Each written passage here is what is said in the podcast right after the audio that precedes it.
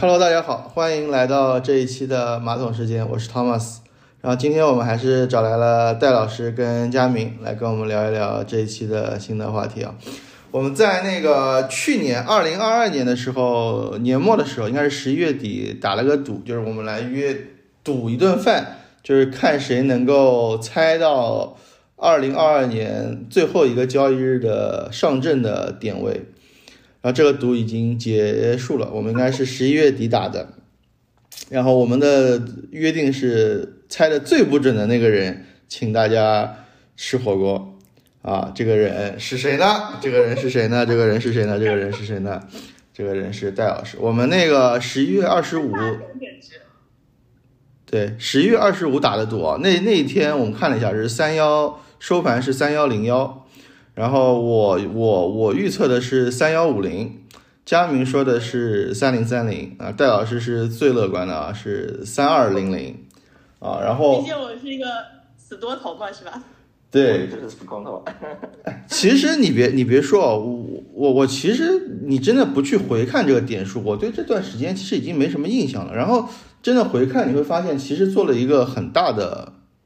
过山车，对。其实我们刚打完赌之后，就是十一月二十五日之后，其实是一波往上走的拉升是吧？对对对，然后最高其实也到了三二零零了，也已经过了三二零零了，对对对，然后就开始 一路下跌。对，我觉得你真的回看这个点位也是挺有意思的。反正这个赌局虽然是戴老师输了，这个火锅也还没兑现啊，这个。期待年后兑现。那这这第一名猜的最准的是佳明嘛？他猜的是三零三零，所以是因为最终最终的结果是三零八九嘛，所以其实他是最接近这个点位的。然后如果放到二零二三年第一个交易日收盘就直接输了。对，别 别再提这件事情了，这件事情真的是。本来我在二月不对十二月中，就是接近那个圣诞前后就已经彻底躺平了，因为那一波下跌。上证的跌幅还挺大的，就基本上已经，就佳明之前其实除了说了他的那个点位之外，他还说了一个更令人害怕的，就是预测，他说他目标是要跌到二八五零的。对，其实然后那个走势，对吧？对。对，本来是预测五零三百是主主跌的，结果呃那那个助跌竟然是一百和五哦一千和五零哦一千和五百，是中小盘在杀跌那段时间。对，而且之后过了那个圣诞之后，大 A 又一路打了鸡血上去，突然到了年末的那几个点，我突然觉得有了胜利的希望，就非常焦灼。然后就是你们刚刚嘲讽我的最后一句，对吧？就是我只输在了一个交易日。对，真的就是一个交易日，而且其实我们最后那一周。因为我觉得在没有接近赌约要到期的那那段时间，其实我们也没有那么关注这个。我觉得我是没有那么关注这个点位了。但是到最后那几天，我就很关注那个点位了，因为确实就差一点点。我觉得就我我我我回顾这个赌赌约的一个感觉，就是确实短期的点位是很难预测的。然后另外一个就是说，短期的这个波动也是非常非常大的，你是很难精准预测到。这个具体的点位的，而且有可能真的就差这个一两天。就如果我们这个赌约这个晚一天、晚一个交易日，或者延长一周到新年后的那一周，那就是佳云就是输了，对吧？嗯，没错没错，因为市场波动性不可预测。对，而且我们我会发现说，其实十二月那那一段时间正好就是经历这个开放的这个消息的过程，就大家对于这个开放这个消息消息出来了。然后大家去经历这个阳阳康这个过程，对吧？这这个，我觉得这个过程其实非常非常的跌宕起伏，跟这个我觉得不能说跟股价有直接的关联，但是有还是有非常强的这个关联度在这个里里面的。反正我觉得这个赌还是非常有意思的，所以我们今天的这个话题也是让佳明他作为这个。去年这个年底的优胜来预测一下，二零二三给他挖了一个更大的坑，但是没有那么短。其实我们去年那个赌只有一个月，是一个超短期的一个一个赌。那今年其实会让嘉宾来预测一测二零二三年会发生的一些事情。呃，好呀，我先给大家讲一下二零二三年的宏观预测吧。呃，预测预测主要是偏长期的，因为短短期的那些波动是没法预测的，因为它是一般是走那种就是那个随机波动嘛。然后长期的话，我们可以根据一些基本面，通过一些基本面来大致预测一下二零二三年的全年走势吧。嗯，首先我们来讲一下黄金嘛，可能黄金是更加贴贴近于就是宏宏观预测的一个一个因素吧之一。然后，啊，美国在二零二三年可能会有一些经济衰退的一些预期，嗯，但是现在的预期呢，可能没有一比之前那么强烈，就是衰退的预期没有之前那么强烈。现在大家的市市场普遍对二零二三年软着陆的预期更大一些，就是市场现在在交易这个。那我们先讲一下黄金吧，黄金它基本面是什么？嗯，黄金现在就是黄金现在。主要是还是金融属性更高一些，它的工业属性我们可以现在可以忽略不计，基本上可以忽略不计。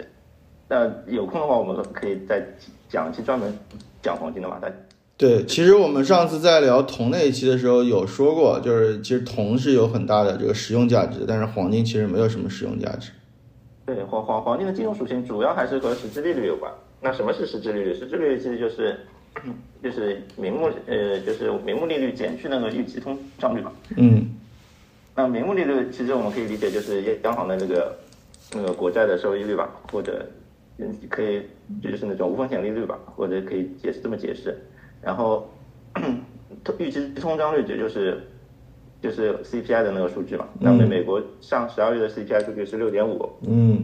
那么名目名目利率就是现在是大概四点七五左右吧。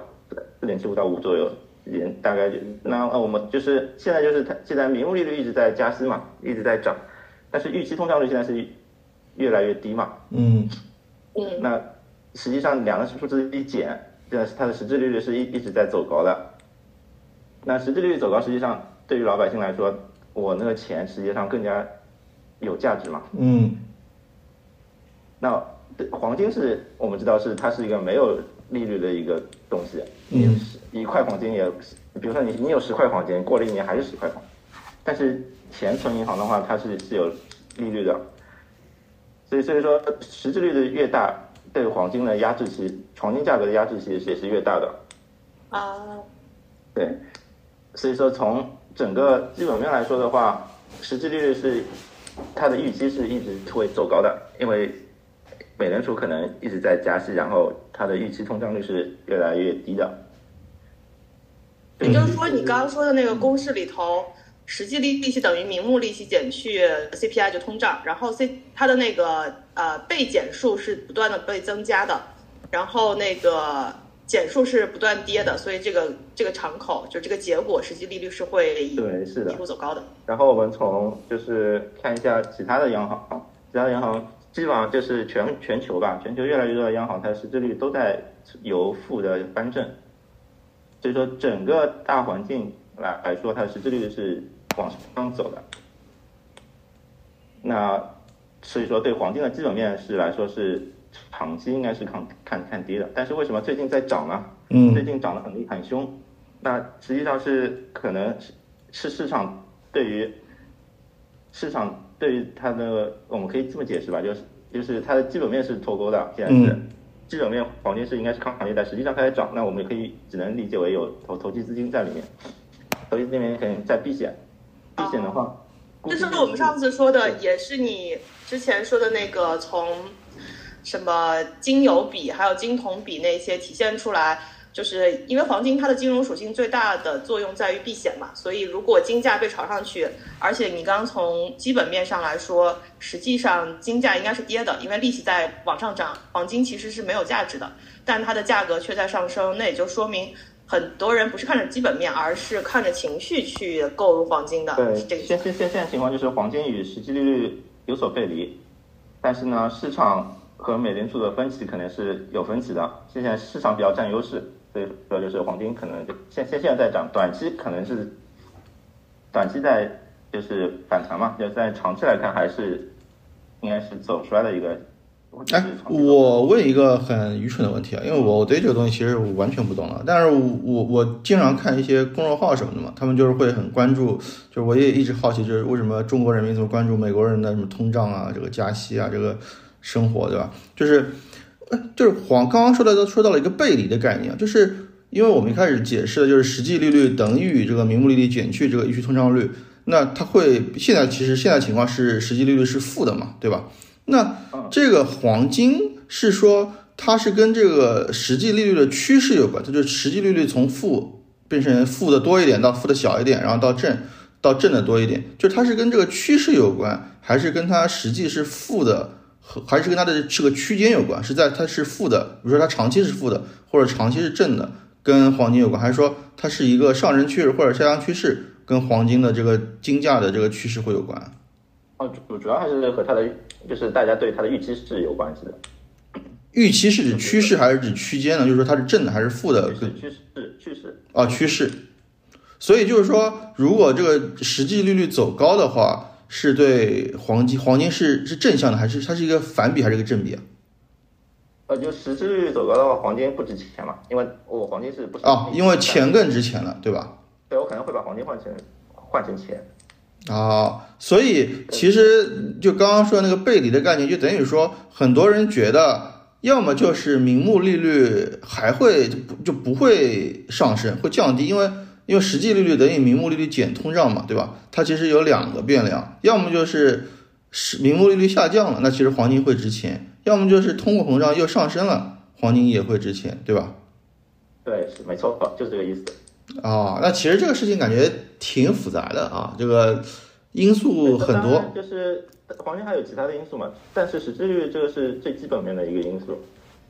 嗯嗯嗯，明白。因为我看公众号也有很多人说这个，就就有很多乐观的声音，因为很多人看的是股市嘛，因为利率下降对股市相对来说是一个利好嘛，所以很多人觉得就是美联储。大家觉得美联储由鹰转鸽，觉得它加息加的差不多了，明年今年初它就会开始降息。那现在有的人说，那可能今年初不会，可能到三季度或者四季度它会重新开始降息的。那其实跟这黄金也有关系，对吧？对，实际上还是黄金和股市，实际上还是相对来说是是反比的，呃，不不是反比，就是负相关的，一般来说还是负相关。嗯嗯。但一般来说，单说名目利率其实也不是很科学，但还是你还是要考虑通胀嘛。其实通胀通胀越高，其实对股市还是有利的。哦，是吗？这个怎么理解？怎么理解通胀率高跟股市是是是是有关系的？这个一般可以从 CPI 和 PPI 的角度来理解嘛。PPI 就是我们说的那个，就是生产者物价指数嘛。那它这个东西主要就是代表就是企业的那些采购的一些。成本价，嗯，就是可以可以理解为就是我一个企业大概生产生产物品大概需要的成本，嗯，那 CPI 一般就是消费者物价指数，就是站在消费者的立场，我大概就是就是通胀就一般来说是用来观察通胀的一个重要指标吧，嗯，那一般就我们可以简单的粗俗的理解一下，就是就是 PPI 就是我。生产的成本，嗯，企业工厂生产成本，那 P C P I 就是我企业销售那个价格嘛，嗯嗯，定的价格。那如果如果它 C P I 减 P P I 更大的话，那企业的利润可能会更多。哦，其实间接的来说可以是，可以和股市啊，这这间接来说是赚钱赚的更多嘛，但就是可以认为就是股价会好一点，那整整个股市就上去了。嗯，明白了，因为毕竟股市就是看这个企业的盈利水平。那 CPI 减 PPI 如果越能够约等于看成做看成是它的卖价高于了它的买价，那其实它就能赚更多的钱，那其实股市就会变得更好。利润率和那个 CPI 减 PPI 的增速其实是有正相关的。嗯，这个其实是从一个宏观的数据去看一个这个，当然你也可以说股市是一个宏观的东西了，但其实具体到每一家公司啊，对吧？用一个汇总数去推下面的这个每一个家数的情况，嗯，对，就是股市作为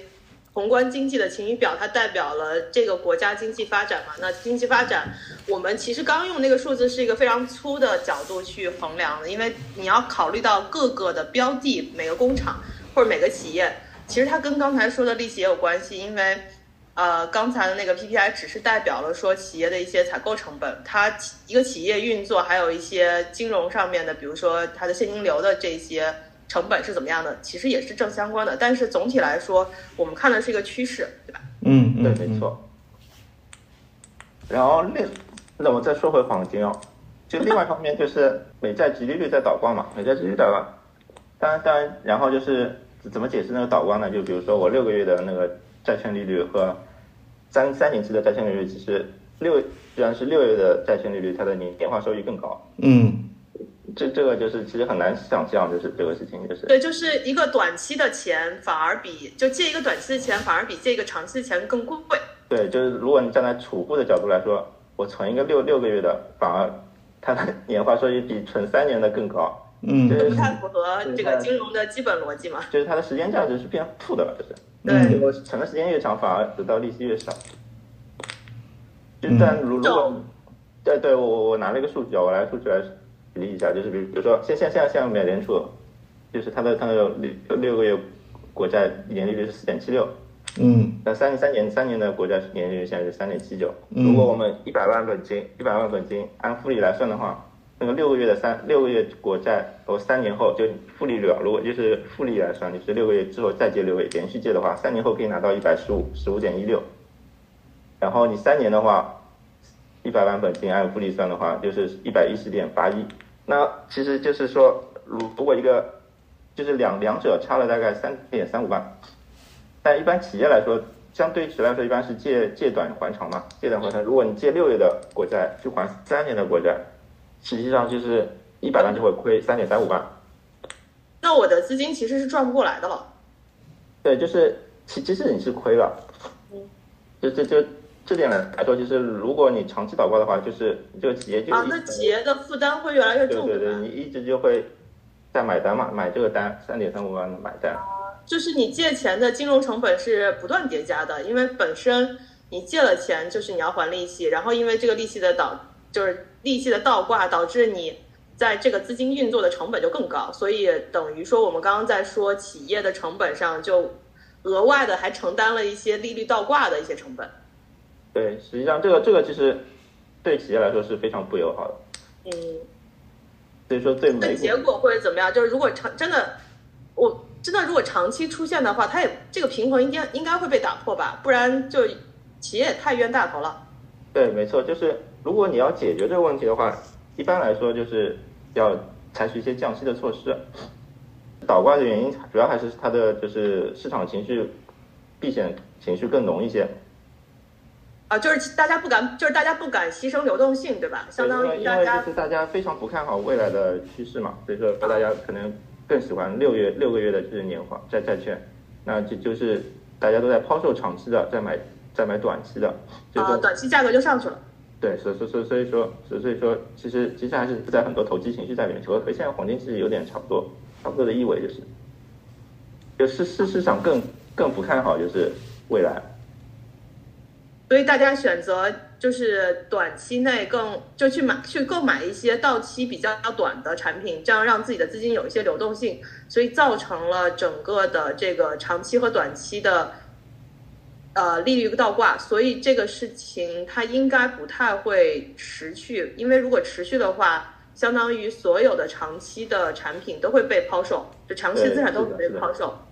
所以说一般一般一般来说，这个解要解决这个长期利率倒挂的话，一般还是靠降息。但是美联储现在不是表态了嘛？二零二三年说是不太可能降息，但是主主要的原因它还是要为了抗通胀。但是你要抗通胀的话，一般来说就是要要加息嘛，还是要持续加息，要要紧缩。就所以说，其实这是很矛盾的一件事情，就是。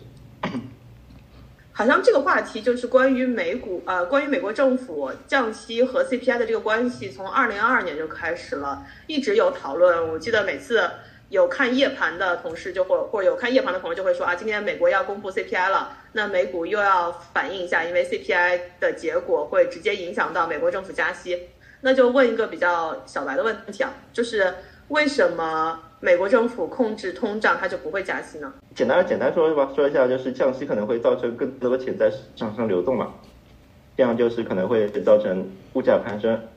一百就通货膨胀。简单说的话，就是大概是这个方面吧。啊，我理解一下，意思就是说，本来呃一百块钱的购买力，它其实就是 CPI 嘛，对吧？然后如果降息的话，就意味着钱在市场上更多了，而反过来降息了，钱也就更不值钱了。所以原来一百块钱的购买力，它其实是会要呃买不到原来一百块钱的东西，那这个就产生了通胀，是这个逻辑吗？对，你也你也可以认为货货货币多了，那大家可能钱多了，到就都去买了。都去买货，价格就升了。然然后你市市场上物品可能短期供应不上，那那就通货膨胀就上去了。嗯，这个其实我也从很多资料里看过一个概念啊，其实它是一个很复杂的事儿，就是说美联储它要做的是，就是它要工作的目标其实是两个，一个是控制通胀，就是其实发达国家都是这样的，就是说其实它就要做两件事儿。一个就是不像我们要搞经济发展，它其实主要是控制人民的这个生活水平，所以一个是控制通胀，还有一个就是稳定就业。但其实控制通胀这个事儿跟稳定就业这个事儿，很多时候是矛盾的。就是说，比如说像现在美联储主要的一个控制通胀的手段就是加息，但是加息有可能会就很大程度上就增加了企业的负担。那那可能这个国内的这个话语里听的比较多了，就是加息之后可能会。企业的负担会变重，那企业的负担变重之后，它的经营项就会有问题。那经营项有问题之后，就有可能会裁员。那裁员之后，失业率就会提升。那如果放到美联储这个逻逻辑里，它加息可能一段时间内控制了通胀，但是失业又上升了，那它可能就要降息。所以其实这个降息、加息是美联储的一个手段，但是他想要做的工作是保就业和呃稳定就业。他他们也没什么保就业的概念，叫稳定就业跟那个防止通胀。那他这两个事儿，其实很多时候他用的金融工具的手段是有点矛盾的，所以他其实是在做一个平衡。就我们刚刚就嘉宾刚刚说的一些逻辑，他只是因为我们现在通胀不是我们了，他们他们通胀很严重，是吧？他们通胀很严重，那他们就要先解决通胀。因为其实就戴老师刚刚说，我们要看夜盘，其实好像大家最爱看的夜盘数据，一个就是美国的就业数据，还有一个就是它的那个 CPI 的。数据，那你看我我最近也也在定投美股嘛，所以我有看到说，如果就是好像就业数据会比那个 CPI 数据早早出嘛，对，大家就会预期说，哎呦，就业数据很好嘛，就业数据很好，那他就会觉得美美联储就有可能会更加的阴，就更会更加的加息，那市场就会提前就短期的这种反应就会让美股暴跌，因为他会觉得说，因为就就业现在很好，那他可能就。会进一步加息来去干通胀，那因为就他本来就是做这两个事儿嘛，既然一个好，一个不好，那我就干另一个，所以市场上就会有。对，我觉得其实它它其实是也也是一个很难做的工作，因为他这两个工作他能采取的手段可能会让一个好一个不好，他其实就是做一个平衡。呃，那另外一种抗通胀的手段可能是量化紧缩，就是我们说的 QT 嘛，Q QT，但 Q Q QT 就是相对 QE 来说是相反的。哦，就是 Q E 也其实是之前关于刺激经济的时候，大家听到很多的。简单讲就是量化宽松，但更直接讲其实就是放水，对吧？就过去几年的整个美股的一个，或者说美国市场以及全球市场的经济刺激的手段，就是让市场上涌入更多的钱嘛。对，然后 Q T 的话，可能我预计可能在今年的二月份，因为因为一般来说我们。从美元指数来说，美元指数最近在回调嘛，一般它是四个月一个周期，然后一月份的话正好应该是调整的末期嘛，这次调整末期可能二月份开始，我可能我觉得预测我预测我自己比较预测的话，可能会认为就是美元指数会进一步走高吧，可能可可能可可能预可能预期 FED 会就是扩大那个 QT 的规模。嗯，哎，我问个问题啊，就是 Q E 其实就相当于说美联储去买美债，然后让市场上有更多的钱，因为他就买了嘛，他把钱投放到市场上去了嘛。Q T 就相当于他是卖美债，他把自己的美债的储备给卖出去，然后把市场上的钱又收回来，这样市场上的钱就少了，是这么一个逻辑，是吧？对，就是 Q T 就是缩表嘛，缩表然后就是出售国债，然后减少商业银行在。哎，呃，美联储存放的准备金嘛，就就是类似于国内的，就是央妈的操作，对吧？国国内不是降准嘛？降降准的反义词。对对对，嗯嗯嗯嗯，所以其实就是降准的反义词，就是。嗯，所以其实简单来说，就是 QT 的话，简单理解就是市场上的钱又会变少了。那钱变少了，就会对股市的影响就是不太好，对吧？对，就是这其实好像是我感觉是从二零二二年开始，一直大家对于美股的担心，主要就是流动性的问题。嗯嗯，其嗯，没错。我感觉市场上的人都担心流动性，炒股的人都希望市场上钱越多越好，对吧？是啊、因为你如果我们成天聊的时候，就是说啊，现在是个存量市场的博弈，也大妈们没有进场，那大妈们没有进场，谁把这个股价炒上去呢？那就变成了出现了轮动的这种感觉嘛，因为你就能量守恒，你的钱总量是有限的，大家不可能一味的把价格炒上去，你总要有所谓的韭菜来接盘，那就是有新增的这个增量市场。嗯然后流动性的问题就是，如果股市，呃，整个都不要说股市了，整个经济没有增量的话，没有流动性的，那也就是意味着大家就只能从一个板块抽血到另外一个板块。嗯所以总体来说，好像，嗯，投资权益类的还是很担心流动性的这个问题。嗯，那我们回到黄金啊，那江明那个，如果如果 QT 的规模上去的话，对于黄金的影响又是什么？呃，QT 的话，可能可能更更加在那个资产上就是影响更大一点，可能和黄金和黄金的影响稍微小一点。就是啊其实它和加息的呃作用是差不多的，就是。就可可可能我认为就是 QT 对美股的影响更大一点。啊，明白。美美股的话，美股的话可能还是不是很看好二零二三年，整整个二零二三年可能美股还是向下的吧，趋呃趋势更大一点。你这个说法对于托马斯这个开始美股定投的同学来说，是一个要开始走微笑曲线的向下空间吗？啊，当当然就是我只是从基本面上这么说的，但市场买不买单是另外一回事。哎，其实我我原来定投的那个逻辑，就就是跟这个市场的看法是有关系的。就是我原来觉得这个二零二三的美股是有可能会跌一年的，但是从呃年初到现在的这个情况来看，好像也没有跌，好像把去年年末跌的一些又又涨上来了。因为我看了一下标普跟那个纳指，其实年初至今应该是涨了百分之五左右，就是新年以来还是。有涨的，所以我觉得这个短期的波动你确实是很难预测的。所以我我在想说，我二零二三年的一个定投，因为我原来定投的逻辑是大家觉得二零二三很有可能还是会加息，会有 QT 或者等等，就美股会跌，就是我的逻辑是美股会跌，那我去放一定的量去？对，去买一些便宜的。但我我现在反而觉得啊，有可能二零二三不一定呢。虽然佳明预测说二零二三这个美股要崩，我觉得。但我反而担心的是说，可能已经被预判到了这个预判，然后有些基本面的要要素可能也没有那么差。那如果二零二三美股不跌的话，那有可能就是在现在这个点位，我可能就不会再去买了，就是我不会说在这个现在这个点位我把我的仓位加到很大，因为我原来的预期是说它往下跌，那我能够买到一些便宜的这个股，对对对。但我如果买不到的话，我觉得可能它今年如果是个波动的话。那我有可能会去做一些网格，就可能说会把交易策略去做一些调整，因为它老是波动，那我买不到，那我只能做一些网格，在这个里面再赚点钱了。啊，但实际上我个人也是觉得，从去年开始，其实我在去年年底十二月份吧，我有点忘记掉了，就是开始加呃开始是第一笔纳指还是那个五百的这样的一个美股的投资，实际上也是跟你的逻辑。类似，虽然佳明不是很看好二零二三，但我们的确是觉得刚好美股下来，它其实会，如果真的是大跌，嗯，那因为你对时间点是很难把握的，你没办法判断说哪一笔的下跌就是那个底部，所以如果你是做长线投资，或者说从配置的角度想配一些美元资产，那在这个过程中可以分批的建仓，但这个分批建仓。我觉得虽然我们都都是在操作层面不一样，但大体的想法都是想要买一些便宜的美元资产。对对，嗯、那不管是对吧？不管佳明说这个二零二三，他是看到可能会有一个比较大的这个跌幅，还是说我们二零二三开始逐步的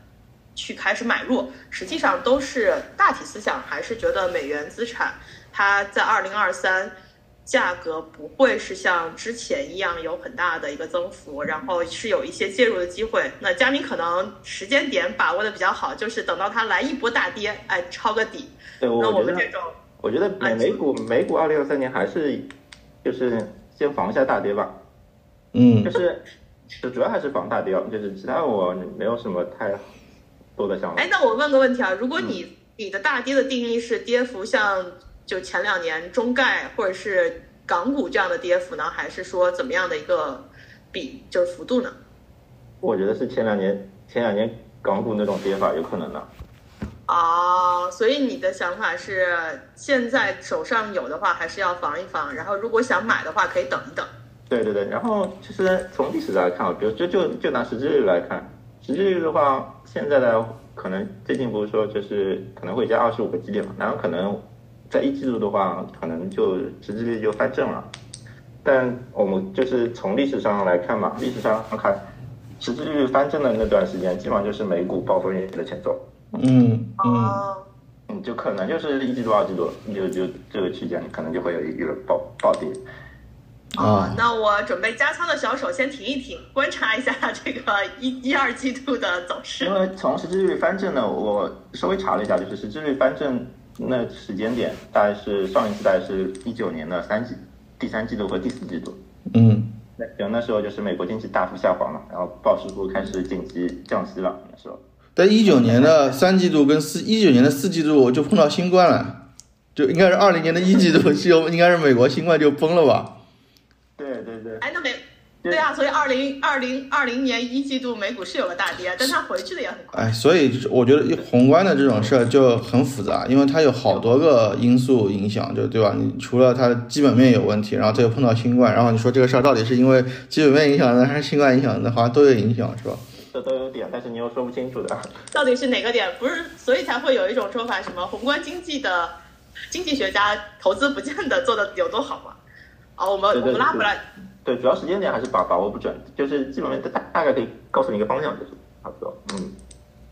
好的。所以关于美股的话，你大概的看法就是还是要等到 Q 二之后，可能会有一些更明确的呃信息出来，或者说一些结果表现，是吧？对，建议还是要避个雷，先先避雷，先避雷。嗯。好的，好的。那我准备我的美股仓位就停在现在这个阶段了，反正也就刚刚买了第一笔。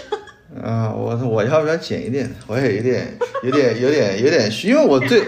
我我最近确实也是有也是有一点点虚，就是其实也是佳明提到的这个实际利率转正的问题，因为我最近看那个霍华德马克思那个备忘录是他年底写的一个，他就是说，因为从零八年开始，大家把这个 QE 这个非常规的手段已经理解成了一个常规的手段了，就是这一批新的投资者，就比如说。你是零八年开始工作的，对吧？我好像也是，我是一零年开始工作的。你想，你开始工作之后，你整个的金融环境就是一个宽松，一直在印钱，然后一直是低利率甚至负利率的这么一个环境。那你在这么一个投资环境里，你你会觉得一切都是理所当然的。但是，一旦这个风向变了，或者说到另外一个周期里了，变成一个什么实际正利率，然后可能相对紧缩的一个环境。我觉得可能那些专业投资的人可能也不会做了，就发现哎，怎么世界世界变了？对，因为霍华德马克思是对他说，他刚刚从业的时候，因为他已经快退休了嘛，那他可能也不会退休，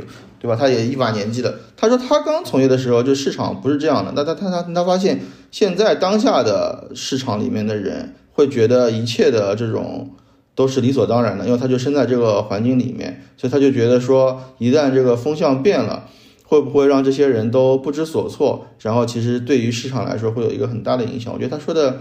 不一定真的就是这样，但我觉得还是可能要像我这种得想想，是不是要避避雷啊，或者怎么怎么样？嗯，了解。我觉得还是就是大家边走边看吧，还是要做一些风险管理啊。那呃，我们说了黄金和美股，其实大家最关心或者。我们最关心的应该就是 A 股了。那嘉宾怎么看 A 股呢？A 股的话，前面说到了 CPI 减 PPI 嘛，它现在是连续四个月翻正了，就是原来是负的，现在现在就是就是慢慢的转正，然后差差值会越差值在增速嘛。哦。当然，但是主要还是主要是因为 PPI 在走低。哦就是它的成本变低了。对，成本变低了，可以这么理解。然后呢，从这个指标上来看呢，我认为可以左侧进场，但是啊，现在还是左侧，你觉得现在还是左侧我我觉得还是左侧。啊？你先说，说完我们再一起聊一聊大家的持股和大家的认知。可能呢，二二零二三年可能会寻找右侧机会吧。嗯但左左侧的话，你可以先先进一部分嘛，然后右右侧的时候再加仓嘛，可能可以可以这么哦，理解。所以其实你已经觉得，即使是左侧，它已经基本上是在底部了，就是不会再下跌更深了，对吧？可能二八六三可能是个底部，但是也不是很确定。但我我还是相对稍微悲观一点，我还是比较坚持想去二八五零再抄一波底，但是可能不一定有机会了。你真的对二八五零念念不忘啊！从去哎，但是其实去年十月份、九十月份的那个跌幅已经很接近了，对吧？嗯，对对，就差一点点，差一点点。啊、然后我觉得，我觉得现在这波行情还是以风险偏好修复为主吧。啊、所以你是觉得说，从去年十月底之后，十一月、十二月，包括今年一月头上的这个开门红的感觉，还是一个就是呃低估修复的，就是或者说大跌之后的一个修复行情，是吧？还没有真正到你说的右侧机会，所以你觉得，如果市场情绪还不是很好，有可能在修复之后再被某一些因素拉回你心心念念的二八五零，是吗？对，我觉得现在这波行情主要还是小作文行情，嗯小作文还是小。作文吗？对，真的是比较，就是强强预期落现实的一些 博弈吧，就是现在预期打得非常满，嗯现在是市场市场预期非常满，就是，嗯但是真的能不能现实会不会打脸不知道，现在还没法证伪，可能现在很多人认为可能要春节后，春节后可能能证伪吧，大概。嗯，戴尔怎么看？你的仓位怎么样？我上次就说了，我现在还是在啊，虽然一月中就是一月来开始，我很小很小的减了一点点仓，嗯就是主要是跟这个跟我本呃本身对于二零二三年的一些自己操作的策略有关，倒不是说我非常看看悲这个行情，但是我做了一些仓位调整，是减了一点点仓的，很小很小。但我个人还是作为一个死多头，我是不觉得会真的去到二八五零这么低的一个位置，因为即使说我们这两天还在嘲讽说大 A 连涨了一周多吧，反正嗯。一月回来都是正的，对。但是那个指数依然还没有达到我们打赌当年我能可以赢的那个点位，真的太令人伤心了。对，呃，所以我个人觉得说，像佳明说的那个短期修复的，我也是同意的。只是说短期修复之后，他更悲观，我可能相对没有那么悲观。就我觉得短期修复之后，有一种可能，还真的是。而且我我看了一下，去年有一个数据统计，或者是这也可能是市场上大家呃一窝蜂的偏向，就是去年整个国民的储蓄率是非常高的。嗯然后大家都说有一大笔钱在过去疫情的这个悲观的环境下，它其实是没有投入风险市场，而且二零二二年不是特别难做嘛，所以只要你存银行存款啊，不要去买理财，不要去买什么任何有风险的这个资产，你是跑赢了百分之九十九以上的这些这些投资人的。所以，对于二零二三年来说，即使我们没有大规模的，就是从国家层面的放水这样的行为，市场上也是有大量的增量资金是可以进来的。但问题就在于，你怎么样让增量资金心动？嗯其实得让股市先热起来嘛。但是实际上，如果按照佳明说的那个电风扇行情，其实包括一月份这几天，也是可能就除了周呃，就这周这周五还是什么有一个普涨，基本上还是有一些涨有一些跌的。嗯所以总的来说，就还是一个看上去像是存量市场的板板块轮动，那就是一个所谓的电风扇嘛。嗯那至于什么时候它能回过来，其实春节前还有一周，嗯，我不确定啊。但是不是历史上有一种说法是春节前就可以看到这个来年新的一年风格转化嘛？那如果说 如果说二零二二年是这样的一个，那二零二三年是不是会有个转化？有可能我们在春节前一周可以看到一些，但也有可能要等到春节后。这个这个非常近距离的择时，以我的水平，我肯定是没有办法判断的，就看看，对吧？有有一些其他的大神。我现在就是主要还是看那个三二二六点零八这个点吧，就是我我从技术方面角度啊，就就就技术分析的角度来看，我现在有两种可能性，可能比较大一些。一种还是我之前说的，就是 可能就是。就是我二八五零是吧？对，二八五零就是过过不了三二二六，过不了三二二六，就是如果春节前有一波暴跌，嗯，如果有波暴跌的话，我觉得二八五零是可以期待一下的，嗯啊，但就是这这个跌法呢，就是就对长期来说是比较看好的，就从光从技术分析角度，嗯，就是你就是你就是你虽然觉得会跌下去，但是你觉得跌下去之后它会之后就会走长牛，或者说走一段相对长一点的牛市。对。会会走一个大概三年的牛三年的牛市哦，这么长，这么长，非常乐观啊。对，但是空空间是没，嗯，不知道空间，嗯，感觉空间可以很很高很高，但但这个我没法说。嗯，突然从一个死多呃死空头变成了一个死多头的感觉。嗯嗯，对。啊，继续说。那如果另外一种情况就是短期很好，但长期不是很好的这种情况，就是如果过了三二六，嗯，过了过了三二六的话。那我可能认为就是二二八六三上来的那波其实是一个中期的一个反弹，嗯，就可能类似于一五年的那波那波牛市，但一一五年那波牛市实际上是没有基本面的牛市嘛，对，就是我刚才说的水牛，那空间预期大概是三千五附近，啊，只有三千五啊，那很低啊，那没多少，那现在涨百涨百分之十就到三千五了，就大盘，嗯。但那如因为反弹嘛，反弹就是可能是不会过之前的三千七了嘛。嗯嗯。然后大概大概测幅算了一下，大概是三千五附近的。但是但但是之后就比较糟糕了，之后 三千五大概这波大概时间的话，可能也不会超过三千七下来的的那个时间嘛。三千七下来那段时间，大概大概就大概三两三个月的三个月左右，大概这波时间，大概可能四五月份就结束了。嗯。就这波短的也和一五年差不多嘛，一五年是一四年的十二月开始启动，大概就是到了那个五六月份就爆了嘛。然后结束之后呢？如果是你的这个反弹行情，大概对，如果如果如果另外只是一个中期反弹的话，那可能还还有一波杀跌嘛，那一波杀跌可能就没底了，可能也就是要要破前低了。我没底了。听完本来前面讲明的判断是非常给我打鸡血的，就有一种。未来三年我们苦了，我们过去三年苦了三年，未来三年终于可以再回过来。他下面的一个选，对佳佳明这个预测，想捂住耳朵。对佳明这个预测真的太难了，就是你如果你只给我这两个选择，那我觉得还是先跌下去吧，要不。如果是要要倾向于第一个，但但是现在现在来看的话，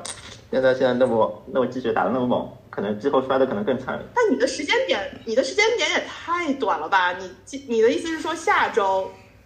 如果没有，就是下周如果冲过了那个三二二六，那大概率本来预期的话大概就是春节前后吧，春节后一点点。本来之前预期是在春节后一点点能见到二八二五零，因为你现在现在三千二，你要跌到三千二不到嘛，三跌到二百五零肯定需要时间嘛，要么就是速跌暴跌那种速度非常快的。如如果如果你春春节前，如如果如果春节前时间还在磨的话，就时间就可能不太够。哎，但当然我当然我的模型可能也不是很准了，也有可能有问题，但但是大多大多数情况来看还是可以的。哎，如果真是过去二零二二年赢了很多次赌局的男人，就就我我自己的个人感受啊，就是如果说三二二六这个点位的话，以现在的这个情绪。真的很有可能就过年前就已经到就已经过了这个三二二六了，就是说，我我我我们如果看佳明的第二个预测的话，就是过了三二二六会有一个水牛，然后到三五零零左右，然后再开始往下走长熊，是吧？就是大概一年一年多，因为之前之前三三千七跌到三千七跌到二八二八多少二八五十吧？反正那那段时间大概是跌了二百九十个交易日嘛。二百九十交易大概就就是一年多一点嘛，一年加四十几天，四十几天大概就是六分之一左右。对，一年二百五十几天嘛。但那那那最后一波，如如果是如果现在涨涨到三千五是中继上涨的话，那后面那波可能比第一波的时间更加长一点。就可能要二百九十个交易以上，这算它三百个交易日，算算算三百个交易就是一年多一一点一年加五分之一年嘛，那那就是，哎，就我每次一点二，每次跟佳明聊天，我就有一种我自己的数学怎么能这么烂，一点二年左右，他真的是在不停的算。那那我这样说，作为一个作为一个投资小白，我来理解一下你的大胆预测。呃，其实春节前，我个人感觉，因为。基本上春节前一周的交易不会特别热，加上今年很多同学其实是会，因为就我知道的，基本上明天就下周一就已经有非常多人休假了，所以从整个春节行情来说，基本上春节前一周交易量就不会太大，所以，嗯，不管是暴跌还是冲破。就是你说的三二二二呃三二二六这个这个点位，有可能就是在这个附近震荡了，因为没有什么，就市场情绪已经对大家都在回家，也没有人有心情再去操作一下，而且，嗯，我们就说如果跌的话，你得有一个什么样的黑天鹅，就去看一下去年或者看一下之前这种史诗级的暴跌，也不说暴跌吧，你现在从现在点位跌到二八五零，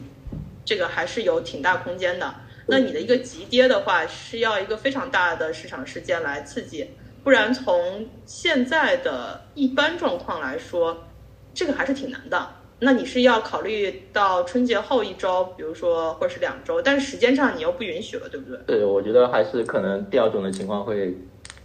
可能性会更高，概率高高一些，可能可能是有有点倾向于一五年的水牛。也就是核心点，其实就是，哎，那我问一个问题啊，嗯，有没有可能你现在的这个观测主要还是存量？如果真的有增量市场进来的话，是不是还是有机会走出一波啊？也不能叫波澜壮阔吧，但是你说一五年的这种幅度吗？一五年因为涨到五千亿嘛，五千亿，那也不至于。我觉得中国经济就是大家今年。即使在去年有非常存量的存款资金的情况下，我觉得大家还是偏谨慎、偏谨慎的，并且被过去三年的这个整个低霾的心情影响，我也觉得它不可能那么嗨得上去。不过这样越说，我突然越觉得你第二种可能配合市场情绪是有有大概率的，就是是有一些挺高的概率了。嗯，对，我现在有觉得可能第二种概率会更高一些。但但这样的话就长期不是很看好了，对对对。对啊，因为你是个反弹了嘛，反弹的话，它首先持就是持续的时间就有限，然后，呃，之后的这样的一个资金的体量是多少，它的点位其实都是有很大的这样的一个影响。但是怎么说呢？毕竟我们是现在这个时间点，根据现有的信息做一些预测，从现在到不管是你第二种情况预估的这个。呃，就是二季度，今年二季度的这样的一个走势，还是说二季度走完之后，再有长达一年、一年多的这样的一个时间空间来说，我觉得中间可能还是有很多变量的吧。中间你也可能会去修复或者调整你的模型。呃，就是短期，我总觉得这个，总觉得，因为最近不是那个人，因为主要还是因为人民币最近会升值嘛，嗯，是会导致一些外外资相对积极嘛，对。嗯，但我觉得消费强劲，我觉得还是比较有点问题的。我觉得消费消费是信心回回来，我觉得消费消费的信心可能要需要很长的修复时间。嗯嗯，而且你你像现在居民杠杆那么高，买房的现在买房就是，说说地产能恢复，我是觉得地地产这个东西已经判死刑了。我觉得。我我我是我是我是觉得有点不太能理解，就是，嗯嗯嗯，就 ICU 然后又拉回来，其实只是一个短期，大家不能让这个结局太难看，对吧？对，然然后失业率又那么高，大家都在裁员，对吧？互联网好多企业都在裁员，嗯嗯，年底上，我是觉得对消费复苏有点疑问的这个事情。啊，那托马斯怎么看呢？你的仓位，我的理解也不低吧？对我仓位很满，我我，但我我比较倾向于佳明说的第二种，我我其实倒反而不觉得会跌下去，然后走一个长牛，我感觉其实挺难的。我感觉现在的预期已经拉得非常非常满了，我感觉这里面的一些波动很有可能就是我为什么我觉得三千五比较合适，然后往下跌呢？因为我感觉就是现在把预期打得很满，然后明年三月份是新的两会，然后换届，然后应该会有新的政策。大家现在我看多头的观点都是什么呢？就是觉得明年不管是政策面、这个货币等等，就是财政各种，一定就是全全面搞，就是一定要干起来。这个预期拉得非常非常满，然后大家可能觉预期的是一种非常猛的这种政策面，但到时候政策面是个偏稳的。那可能就有一波的这个预期落空了。另外就是佳明说的这个消费的问题，其实我倒并不是特别，我觉得消费可能看两侧。我觉得中国是一个非常复杂的市场，就有钱的很有钱，没钱的就很没钱。然后我觉得有很多有钱人是有很多我或者说就是一线的这种消费的潜力，我觉得是没有被挖出来的。包括刚刚提到房产。其实我觉得有很多人是有改善的需求的，但是这种改善需求其实是被以往的一些房地产政策给压制了。那如果说我们的这个房贷利率能够再去做一些调整，然后一些这种首付的比例能够去做一些调整，我觉得有很多刚需改善，他都会去做改善的。其实我觉得有购买力的人还是在的，关键是你这个政策怎么去做调整，你是短期的还是长期的？就是我我觉得其实能够调的地方。还是很多的，我觉得从消费面来来说，也是有有很多人有这个能力去做这个事儿的。但是到底是不是有没有，那肯定还得进一步的看那个数据。那到时候明年，呃不，就今年下半年了，如果出来一些数据非常差，是吧？发现消费也没起来，然后房产也没救活等等，然后失业又加重了，那可能就不是那么的乐观，就可能会往下走。所以我其实比较倾向于第二种，就是如果说。呃，到了，因为我的仓位现在是比较满的，因为我我满，当然我觉得是看好后市嘛。但是如果往上涨，真的到三千五了，其实我有可能仓位就比较低了，就会会降到一个稍微合适一点的仓位了。因为我其实对远期的状况也没有那么乐观，因为我觉得就是预期拉的太满了，就跟那个最近那个宁王的出了那个那个年报的预，就是年报预期年报也是一样的，它年报也是非常好。其实数据是非常非常好的，但是也是走了一个高开低走，就是就这个预期，大家预期拉的太满，没有预期差。就是虽然你的数据是很好，但是大家对你的预期更高，那没有预期差，那可能就反而变成了一个利空了。我觉得这个现在市场的博弈就是非常非常复杂，所以如我是倾向于第二种，然后如果到了第二种，我也会去做一些减仓，但是最终是往下走，还是一个在一个高位震荡，我觉得其实。并我觉得，我觉得不会跌这么深，因为佳明的预测是跌的挺深的，就到了三千五之后会到一个会破前低，我觉得有这么差吗？这我就不知道了。但是我觉得我，因为这个要之后一年了，之后一年就是下半年到明年的整个一年差不多时间。嗯，哎，我觉得今天其实有对有有什么基本面，万一万一什么有什么冲突啊，什么乱七八糟事情一来。说说不定有啊，但但真不知道这个事情，这个就很难说了。就光从技术面角度来说，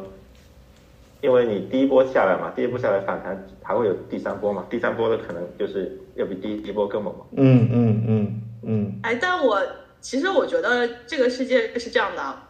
反而我在听托马斯你在聊的一些，呃。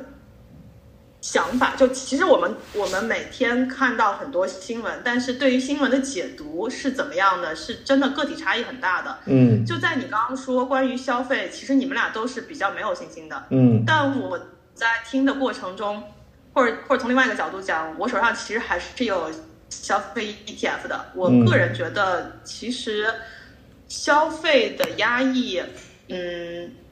就消费是一个非常庞大和繁杂的。行业，并且以我国十四亿的人口来说，这个分层也是很多的。到底有多少的消费能被重新信心再树立起，或者是有多少消费重新会再回来？然后包括不同分层的这些消费者他的一些行为，